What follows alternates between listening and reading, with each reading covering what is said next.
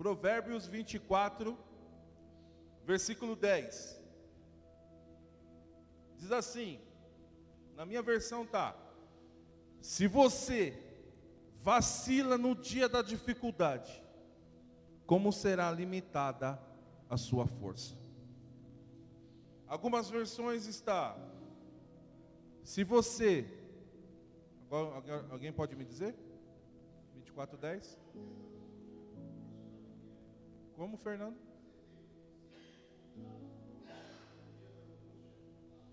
a sua versão ela é bem mais se te mostrares frouxo no dia da angústia, algumas versões se mostrarem fraco no dia da angústia, a minha se você vacilar.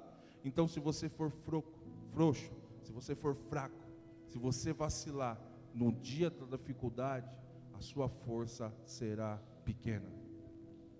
O que, que nós. Nossa, eu ganhei um, um arranjo?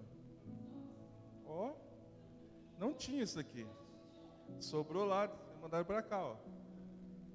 Se nós nos mostrarmos frouxo, fraco no dia da dificuldade, a nossa força vai ser pequena. Então é muito óbvio que eu tenho que me mostrar forte no dia da dificuldade. É muito óbvio que eu tenho que estar prestando atenção nas coisas que estão acontecendo na dificuldade. E essa é a palavra que eu quero iniciar nessa manhã. Se nós nos mostrarmos fracos no dia da dificuldade, a nossa força vai ser pequena. Mas se nós nos mostrarmos resistente, persistente no dia da dificuldade, nós vamos ser fortes. E não é fisicamente forte, emocionalmente forte. É espiritualmente forte. E essa é a palavra que eu quero ministrar para nós nessa manhã. Por favor, feche seus olhos e abaixe sua cabeça. Pai, é no nome de Jesus que nós estamos aqui reunidos, Pai. Declarando o quanto precisamos do Senhor. Declaramos o quanto precisamos da Tua graça. Por isso, Pai, no nome de Jesus, eu te peço, nos abençoa nessa manhã através da Tua palavra, Pai. Que, Pai, no nome de Jesus, o nosso coração esteja, Pai, quebrantado, Senhor.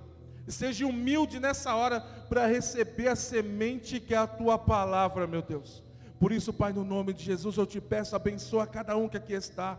Olha para cada coração que aqui está, Senhor. Olha para aquele que está cansado muitas das vezes, Pai. Está sobrecarregado e traz um refrigério, um bálsamo através dessa palavra, meu Deus.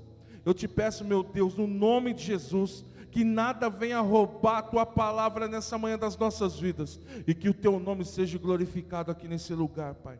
No nome de Jesus. Amém. 2 Timóteo, por favor, abra aí, tá? Capítulo 1. 2 Timóteo, capítulo 1, e nós vamos ler juntos. Espero que você tenha trago a sua Bíblia. Se você não trouxe, pode abrir o seu celular aí, que provavelmente tem. Agora, se você não tiver Bíblia e não tiver também no celular, vou falar para você, tá ruim para você, hein? Tá ruim. 2 Timóteo capítulo 1, a partir do versículo 3, diz assim: Dou graças a Deus a quem sirvo com consciência limpa, como o serviram os meus antepassados, ao lembrar constantemente de você dia e noite em minhas orações. Versículo 4. Lembro-me das suas lágrimas e desejo muito vê-lo, para que a minha alegria seja completa. Versículo 5 Recordam-me da sua fé não fingida, vírgula. E se você está com a Bíblia aberta, segura aí. Aqui Paulo está mandando uma carta para Timóteo. Timóteo, cara, eu estou servindo a Deus com a consciência limpa, que nem serviram meus antepassados. Lembro-me da sua e desejo muito vê-lo. Quando Paulo está dizendo para Timóteo, eu lembro das suas lágrimas, um dia, óbvio, que Paulo, que Timóteo chorou para Paulo um dia. Eu lembro das suas lágrimas quando você estava chorando na minha frente. Eu lembro das suas lágrimas quando você estava passando por alguma coisa e você chorou. Eu lembro disso.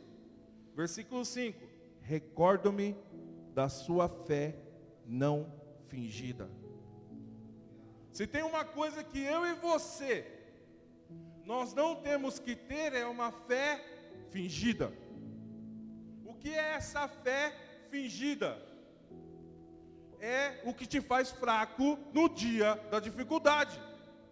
Então, se você já se sentiu fraco um dia na dificuldade, se você já se sentiu esquecido no dia da dificuldade, se você já se sentiu muitas das vezes sozinho no dia da dificuldade, existe uma fé aí que não é uma fé real.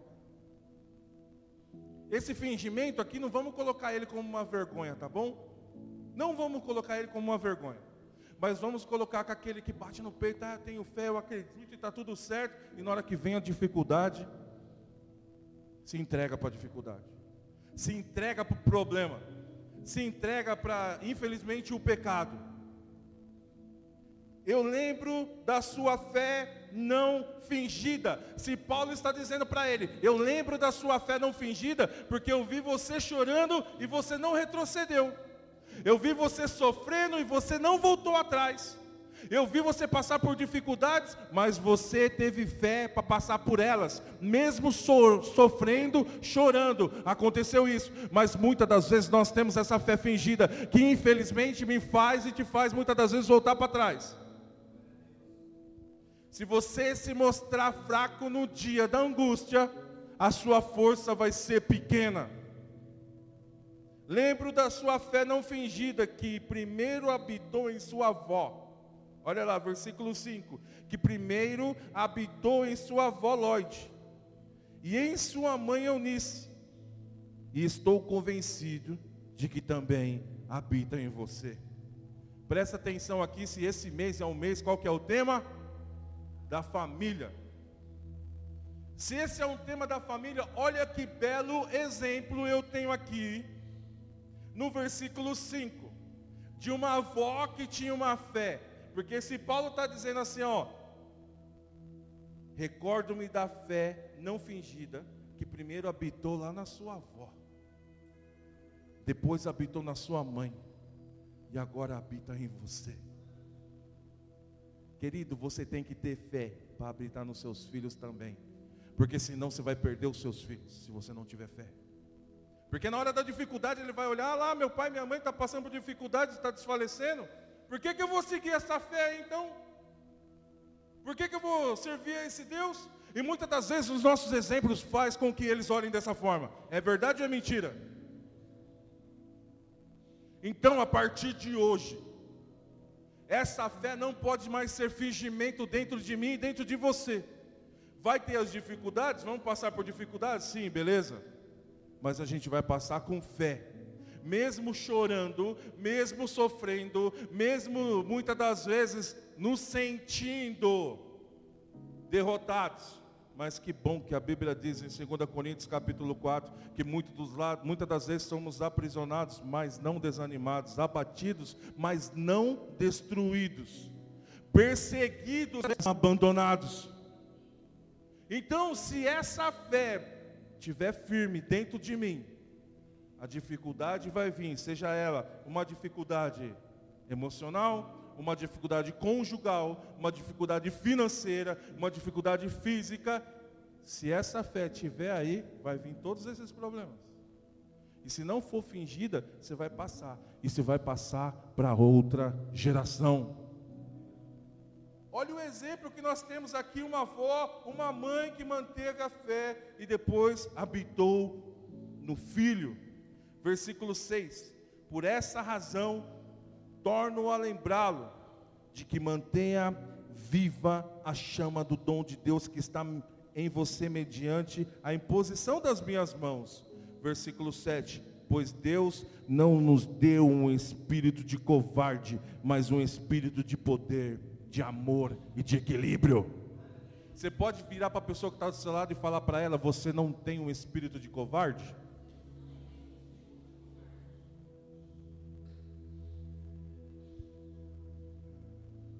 Como que estava na sua Bíblia mesmo, Fernando? 24:10?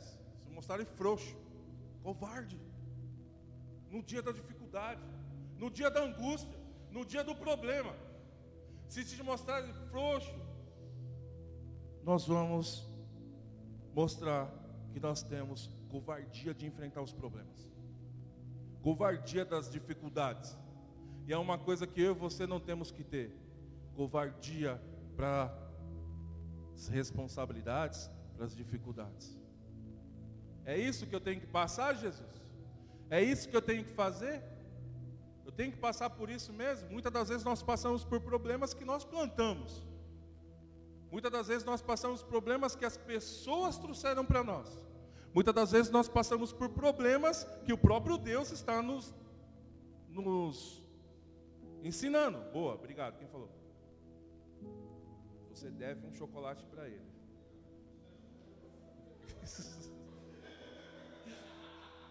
Jonas, está bonito com esse cabelo, hein? Glória a Deus, hein? Se te mostrares frouxo, fraco, sua fé vai ser fingida, querido. Você não vai conseguir passar pelas dificuldades. Infelizmente. Versículo 8. Portanto, não me envergonho do Evangelho e nem de testemunhar do Senhor, nem de mim que sou prisioneiro dele, mas suporta comigo os meus sofrimentos, pelo Evangelho, segundo o poder de Deus. Se Paulo está dizendo, suporta comigo os meus sofrimentos, o próprio Paulo está falando assim: eu não quero ficar sozinho. Suporta comigo. Porque muitas das vezes a gente vai passar os problemas sozinho, cara. Estamos com as dificuldades, estamos infelizmente, quase padecendo, e estou lá sozinho, não peço ajuda, oração, aconselhamento, um abraço, uma exortação, não tem como passar os problemas sozinho. Segunda Timóteo agora, já era, né? Agora é o capítulo 2. Segunda Timóteo, capítulo 2. Olha o que ele está dizendo no versículo Portanto, você, meu filho, fortifique-se na graça que há em Cristo Jesus. E as palavras que me ouviu dizer na presença de muitas testemunhas. Confie também a homens fiéis que sejam capazes de ensiná-las aos outros. Versículo 3. Suporte comigo os meus sofrimentos, como um bom soldado de Cristo. Versículo 4 Nenhum soldado se deixa se envolver pelos negócios da vida civil, vírgula. Os negócios da vida civil, os problemas pessoais. Você é um soldado. Se você está na guerra, está armado, pronto para bater. Se você tiver um probleminha pessoal, tocou o telefone, você está lá, na mira, tocou o telefone, você vai atender o telefone? Você é, também está sendo um alvo. Você está numa guerra, cara os negócios da vida civil, os problemas não pode atrapalhar a obra que Deus tem na sua vida. Não pode atrapalhar quem você é. Não pode atrapalhar o que Deus tem através de você. Os problemas pessoais não podem atrapalhar, porque o que nós vemos é que as pessoas plantam coisas erradas, começam a colher coisas que plantaram e depois colocam a culpa em Deus, largam o ministério e não cuida nem da família. Então, se é para suportar com ele o sofrimento como um bom soldado de Cristo, quando acontecer os problemas, não fica sozinho. Primeiro, o refúgio é o seu lar. O segundo é essa família da fé. Olha para ela aí ao redor. Olha aí, um monte de gente bonita. Falar em gente bonita. Ontem eu reparei, a mulherada se produz para um chá, né, cara? Nossa. Meu.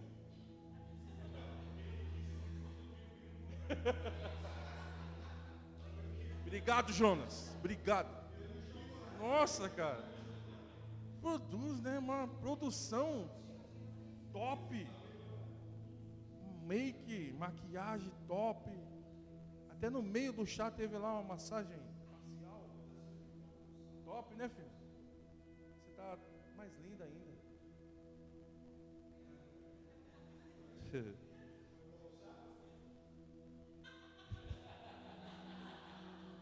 Eu tive que correr aqui duas vezes. Eu estava aqui de contenção, então eu corri porque deu problema no forno, depois deu problema. Na onde? Era o guardião aqui, era o guardião.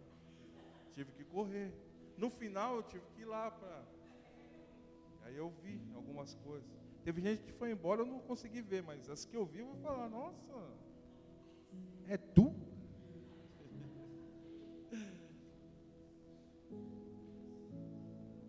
Versículo 4, então, de 2 Timóteo, diz: Nenhum soldado se desenvolver pelo negócio de já que deseja agradar aquele que o alistou. Quando eu não deixo os problemas pessoais atrapalhar minha vida com Deus, eu agrado a Deus, cara. A fé é a certeza das coisas que não vemos. Ok? E a Bíblia diz que sem fé é impossível agradar a Deus. E aí vem os problemas, os problemas começam lá, e você tem fé, uma fé não fingida. E essa fé não fingida vai agradar a Deus. Já que deseja agradar aquele que o alistou. Quem alistou foi Jesus naquela cruz e ponto. Ainda mais quando você levantou a mão e falou, eu aceito Jesus como meu Salvador. Aí já é, você é, já é do exército. Ponto. Semelhantemente, versículo 5: nenhum atleta é coroado como vencedor se não competir de acordo com as regras. Toda guerra tem regras. Se vacilar, vai morrer.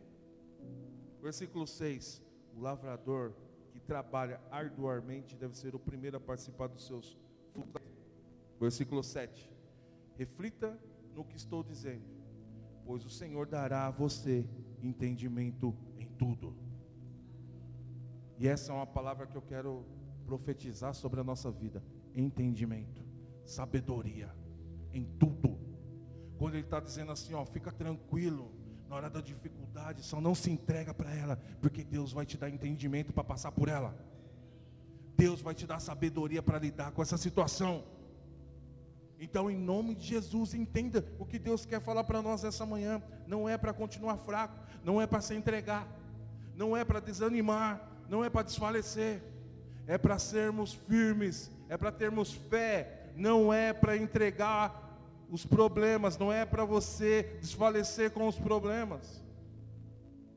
Hoje, em nome de Jesus, nós temos que entender o que é uma fé não fingida. É a fé que no dia da dificuldade você passa por ela, você passa pela dificuldade. É uma fé não fingida. Hebreus capítulo 12. Abra comigo. Hebreus 12.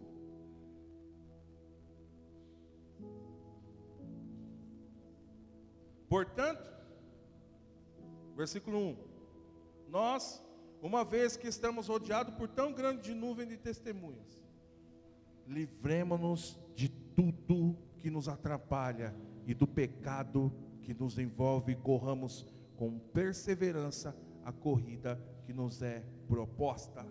Olha o que está nesse versículo. Você está pensando que é só pecado que te atrapalha? Porque a primeira coisa, quando alguma coisa está errada, você pensa, o que, que eu estou fazendo de errado? Qual é o pecado? Mas muitas das vezes existem coisas que nos atrapalham. Ele diz assim, uma vez que estamos rodeados, então livremos-nos de tudo que nos atrapalha. E do pecado. Então existe alguma coisa que pode te atrapalhar também a buscar a Deus. E o que é? Qual é a aquilo que te atrapalha a buscar Deus. Muitas das vezes é a desmotivação, muitas das vezes é o ânimo, muitas das vezes pode ser até o frio. Não foi o nosso caso que a gente está aqui hoje. Estava friozinho hoje. Excesso de trabalho pode ser também a que atrapalha a gente de buscar a Deus e corremos, corramos com perseverança a corrida que nos é proposta. Tendo os olhos fitos em Jesus, autor e consumador da nossa fé. Ele, pela alegria que lhe fora proposta, presta atenção nisso, suportou a luz, na vergonha e assentou-se à direita do trono de Deus. Versículo 3: Pensem bem naquele que suportou tal oposição aos pecados contra si mesmo, para que você não se canse e nem se desanime. Toda vez que você pensar que está cansado, está desanimado, pensa o que Jesus fez, querido, com aquela cruz. Pensa como ele sofreu naquela cruz. A Bíblia está dizendo: pensem bem naquele que suportou tal oposição dos pecados contra si mesmo, para que vocês não se cansem e não se desanimem. Não se cansem e nem se desanimem. Versículo 4: Na luta contra o pecado, vocês ainda não resistiram até o ponto de derramar seu próprio sangue. Versículo 5: Vocês se esqueceram da palavra de ânimo que ele dirigia a vocês como filhos? Meu filho, não despreze a disciplina do Senhor e nem se magoe com a sua repreensão, pois o Senhor disciplina quem ama e castiga todo aquele que aceita como filho. Se você está passando por alguma dificuldade, pode ser que o próprio Deus colocou para corrigir alguma coisa na sua vida. Eu já ouvi um testemunho de um cara de uma cadeira de roda, que quando ele se converteu, Deus levantou uma pessoa para falar para ele assim: Ó, te coloquei na cadeira de roda, para não te colocar numa sepultura. Deixei você paraplégico para você não morrer e eu salvar a sua vida. Cuidado, cara. Muitas das vezes, a intensidade da falta de temor a Deus, cara, nos vai fazer receber algumas repressões que não precisam ser necessárias. Não precisam. Tem um outro testemunho de uma outra pessoa que Deus colocou um câncer nele e na época ele teve que andar com aquela bolsa de colostomia. Foi curado, glória a Deus. Hoje não tem mais essa bolsa de colostomia, foi um milagre. Está pregando a palavra de Deus. Mas Deus teve que parar ele, porque quando ele estava lá trabalhando e fazendo tudo aquilo e fazendo a obra do Senhor, relaxadamente, Deus foi lá e opa, para. Aí ele ficou seis meses com essa bolsa. E seis meses ele ficou orando ao Senhor. Aí ele foi aos pés do Senhor. Tem coisas que a gente não precisa passar se nós não estivermos vacilando. Porque no dia da angústia você tem que estar esperto. No dia da dificuldade você tem que estar esperto. No dia da prova, você vai ter que dar glória. Você vai ter que dar glória a Deus. Nós não temos que ser aqueles crentes mimados. Nós não temos que ser os crentes Nutella. Nós temos que ser os filhos que aceitam a repreensão, que entende qual é a vontade de Deus para a vida, que entende qual é o propósito de Deus para a vida e suporta assim as dificuldades como um bom soldado de Cristo. Não dá para ficar se entregando, não dá para ficar fazendo, infelizmente, showzinho, não. Que nem aquelas crianças que tá no mercado pediu alguma coisa para a mãe e para o pai, não deu, se joga no chão. Ah, não me deu isso, não me deu aquilo. Querido, isso está afastando muita gente da presença de Deus. Essa falta de comprometimento, essa falta de, de postura como filho essa falta de temor a Deus está afastando muita gente da presença dEle. Infelizmente está afastando. Marcos capítulo 2, abre aí. Marcos 2.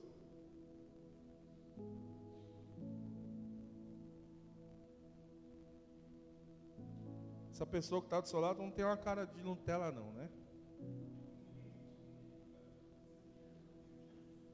Pode ter a corzinha, mas a cara não, é?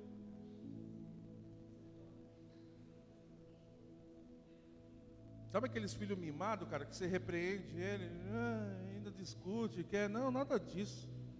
Primeiro que Deus não vai honrar você, filho que é mimado. Primeiro que Deus não vai fazer nada na sua vida se você não honrar seu pai e sua mãe, querido. A Bíblia diz que você tem que honrar pai e mãe para que seus dias se prolonguem na terra. Se não honrar, sem chance, cara.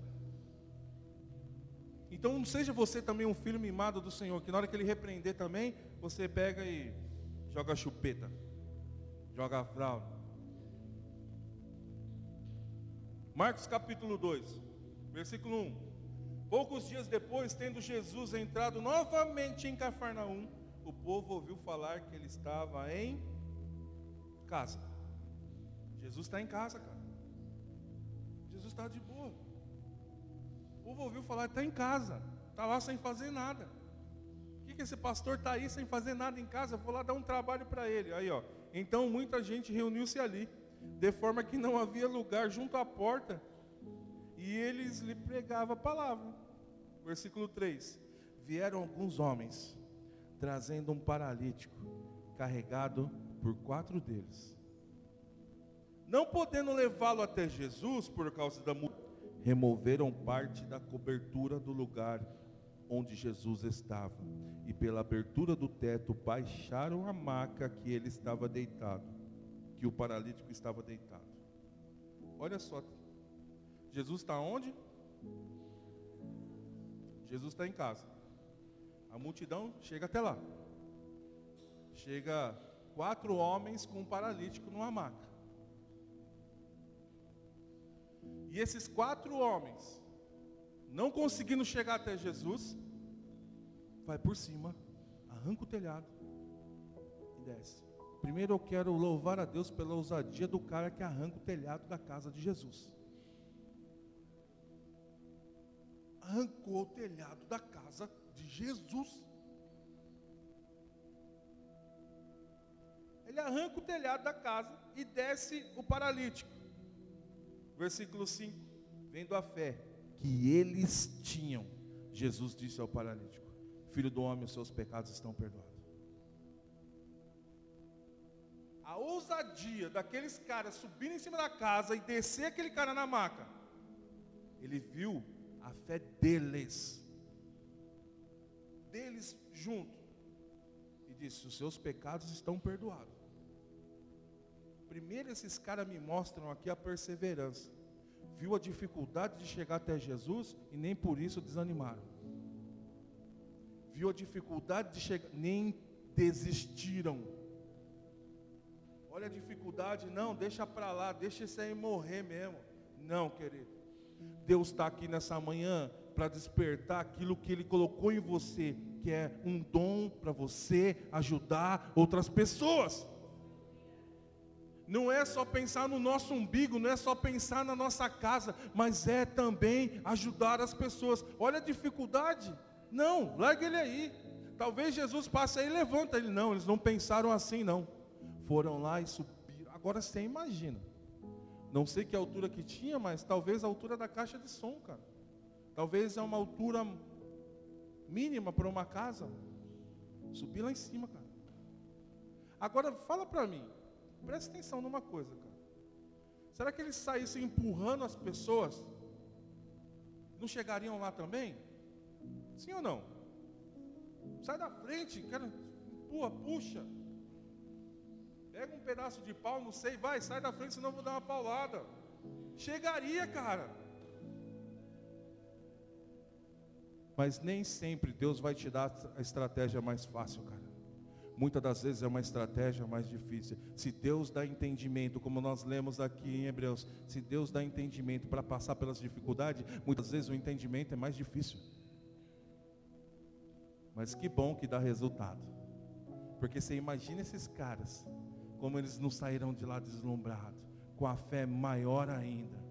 Ele disse: Seus pecados estão perdoados. Versículo 6: Estavam sentados ali alguns mestres da lei, raciocinando em seu íntimo: Por que esse homem fala assim? Esse homem está blasfemando. Quem pode perdoar pecados senão somente Deus? Jesus percebeu logo em seu espírito que era isso que eles estavam pensando e disse: Por que vocês estão remoendo essas coisas no seu coração? O que é mais fácil dizer ao paralítico, seus pecados estão perdoados? Ou levanta, pega sua maca e anda? Mas para que vocês saibam que o Filho do Homem tem na terra autoridade para perdoar pecados, disse ao paralítico, levanta, pega sua maca e vá para sua casa. Ele não só perdoou os pecados daquele cara, ele não só viu a fé que eles tinham, ele foi e curou ele também. O princípio para nós sermos curados, é determin, termos determinação, sermos perseverantes, termos fé. Esse é o princípio para ser curado, porque não basta apenas ser perdoado. Jesus perdoou os nossos pecados naquela cruz, mas precisamos ainda de receber cura, precisamos ainda de receber libertação, precisamos receber transformação todos os dias da nossa vida. E só vamos receber se nós estivermos como esses caras, perseverante. Só vamos receber se nós tivermos fé, se não desfalecermos, se não entregarmos as entregarmos os pontos, como é que fala? Entregar os pontos, né? Se não entregarmos os pontos. Que toda vez que você estiver com algum problema, você entenda que existe um Deus que independente da situação que você está, Ele está pronto para te perdoar e pronto para fazer você andar. E detalhe, ele diz: pega a sua maca e vai para a sua casa. Que você já destruiu a minha, estou sem telhado, agora vai para a sua. Ele levantou, pegou a sua maca e saiu à vista de todos, que atônitos glorificaram a Deus, dizendo: Nunca vimos nada igual. É muito fácil hoje receber o perdão de Deus, porque lá naquela cruz ele já pagou levantei a mão, aceitei Jesus e tal. Aqueles caras, eles continuaram ali. Eles não tiraram aquele cara de lá. Mesmo depois disso, os seus pecados estão perdoados. Porque até então, não tinha feito ele andar. Só os pecados estavam perdoados. Muitas das vezes nós estamos assim ainda. Precisamos permanecer no lugar. Para a gente começar a andar em áreas da nossa vida que a gente ainda não andou. Não recebemos cura ainda. Não saia. Os pecados já estão perdoados, mas permaneça. Porque existem áreas da nossa vida que precisam andar, mas só vai andar se nós permanecermos no lugar. E glória a Deus por esses quatro homens que estavam com ele. Glória a Deus por pessoas que estão prontas para ajudar outras. Glória a Deus por você que está pronto para ajudar outros. Glória a Deus por você que entende que hoje você tem uma responsabilidade. Porque não dá para vir na, na igreja no domingo e não ser igreja durante a semana. E ser igreja durante a semana é exatamente ajudar outras pessoas também, querido. Geralmente,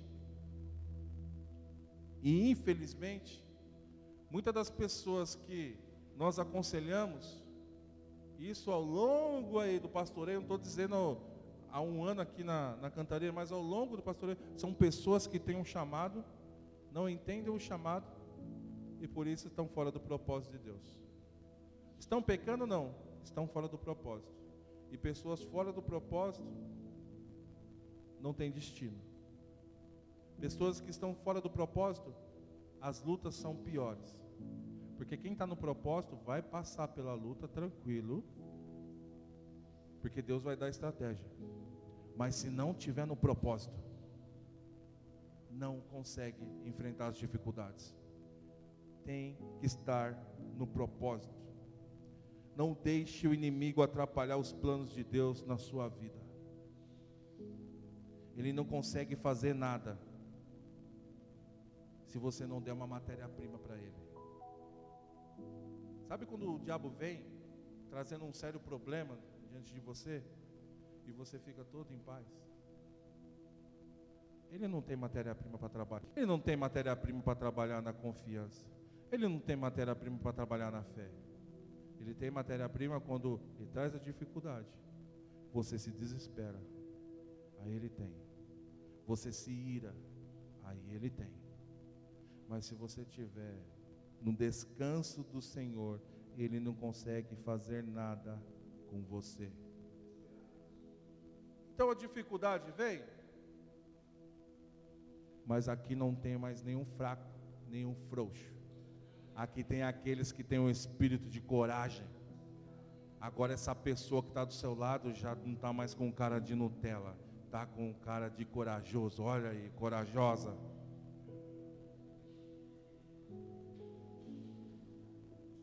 Tá ou não tá? dúvida aí. O Senhor ministrou essa palavra hoje pela manhã no meu coração. O 2410, ele tem, né? Durante a semana ele tem ministrado no meu coração. Provérbios 24:10. Todos sabem a situação que eu passei essa semana.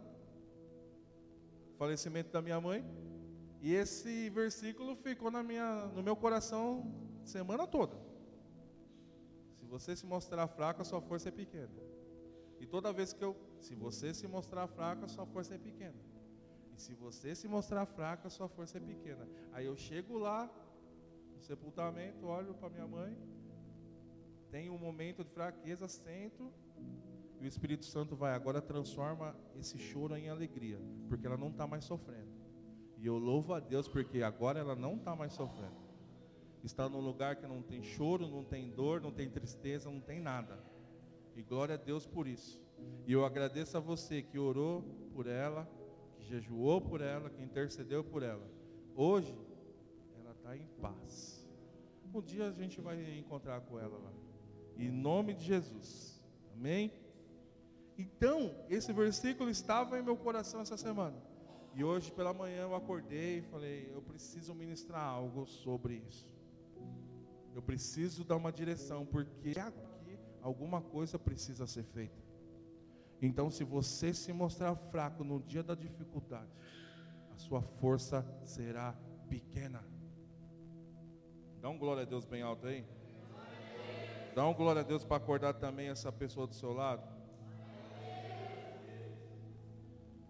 Uma das áreas da nossa vida que muitas das vezes nós sentimos fraqueza, que é o tema desse domingo, hoje, a terceira ministração da série As Quatro Bênçãos da Quatro Bênçãos da é finanças.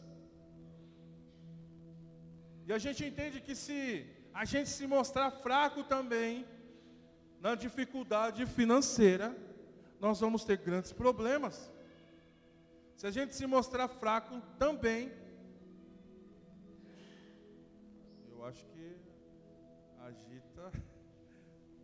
abençoado. Meu Deus, né? Esses dias tinha dois, três. Agora, né?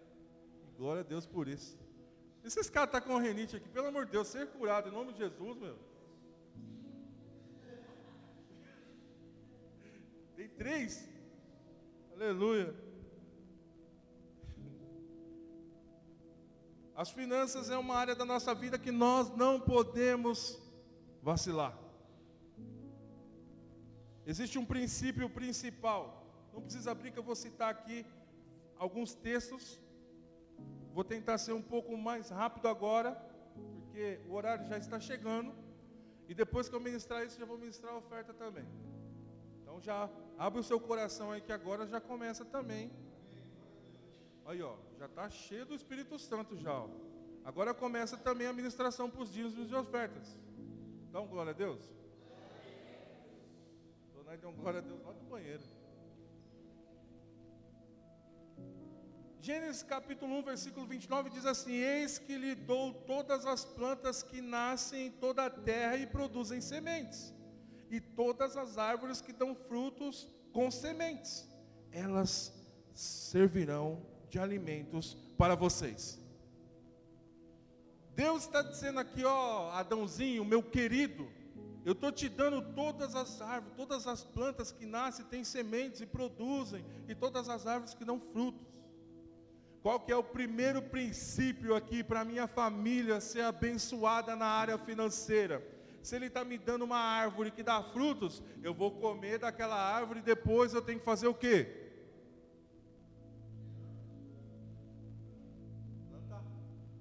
Porque está dando semente. Ou seja, o princípio para mim continuar sendo abençoado, para mim continuar tendo alimento é o quê? Plantar. E depois que eu planto, eu tenho que fazer o quê? E depois de regar,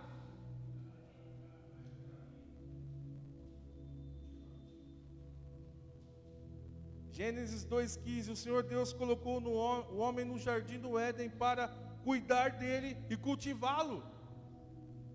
Então não tem como eu ser abençoado na minha vida financeira, minha família não tem como ser abençoada, se eu não plantar, se eu não regar, se eu não cuidar, se eu não cultivar.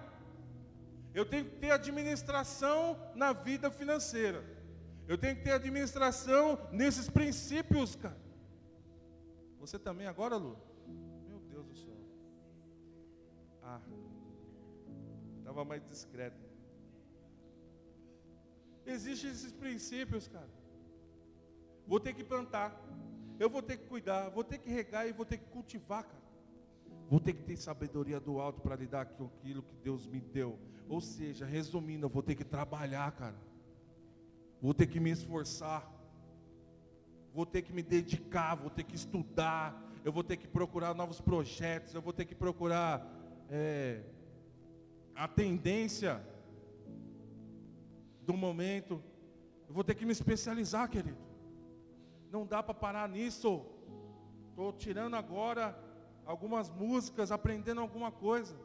Mas o método que eu comprei já não está mais, caramba, mas e aqui ali já está dando um tilt. Agora eu vou ter que ir para uma pessoa para ela pegar na minha mão e falar, é assim, para ela pegar e me direcionar. Vou ter que procurar agora alguma outra coisa. Muitas das vezes é assim na vida profissional. Parou. Que Deus, que Deus te dê estratégia para você passar por novas experiências. Então, o primeiro nós temos que regar, cultivar, cuidar. Gênesis 2:1 diz assim: Então o Senhor disse a Abraão: saia da terra da sua parentela. E você sabe e conhece esse texto. E ele vai lá e faz o que tem que fazer, coloca o seu filho lá e tal. Mas no versículo 5, perdão, não é 5. Eu vou ler, é, acho que é o 3, é 3, é. De 1 a 3, de Gênesis 12, 1. Então o Senhor Deus disse a Abraão, sai da terra da sua parentela, da terra do seu pai, vá para onde eu te mostrarei. Farei de você um grande povo e abençoarei. Tomarei, tornarei famoso, famoso o seu nome, e você será uma bênção. Abençoarei os que lhe abençoarem, amaldiçoarei os que abençoarem. E por meio de você, todos os povos da terra serão. Quando eu cultivo, quando eu rego, quando eu cuido, quando eu trabalho, existe aqui também um princípio dentro desse texto que ele fala para Abraão: Abraão, vai lá e todos os povos vão ser abençoados através de você. Existe sacrifício. E a gente sabe o quanto Abraão sacrificou. Esses sacrifícios temos que sacrificar. Temos que sim, volto a dizer, buscar a Deus e tirar as coisas que atrapalham a gente de buscar a Deus. Porque eu conheço gente que era muito bem financeiramente e deixou o propósito e Deus fechou a torneirinha da finança e não abriu até hoje e já tem uns oito anos. Não deixou passar fome, cuidou, mas ele mostrou para Deus onde o coração dele estava. E por, pelo coração está no dinheiro. Deus fechou. Estou querendo ganhar você pelo emocional embora. O Dona já está chorando. A Débora está chorando. Pode chorar também, Lu. Tá também. Existem sacrifícios, cara, para permanecer na presença de Deus, para permanecer nos propósitos dele. E agora nós podemos dizimar na casa do Senhor e ofertar na casa do Senhor. Doco, mas você não vai nem orar lá, pode vir. Você não vai nem orar lá. Fica de pé no seu lugar. Você não vai nem orar lá pelo, pelo fraco, pelo dia da angústia. Querida, é só um despertar, porque você já sabe disso. Você já tem convicção que você tem que ser forte, cara.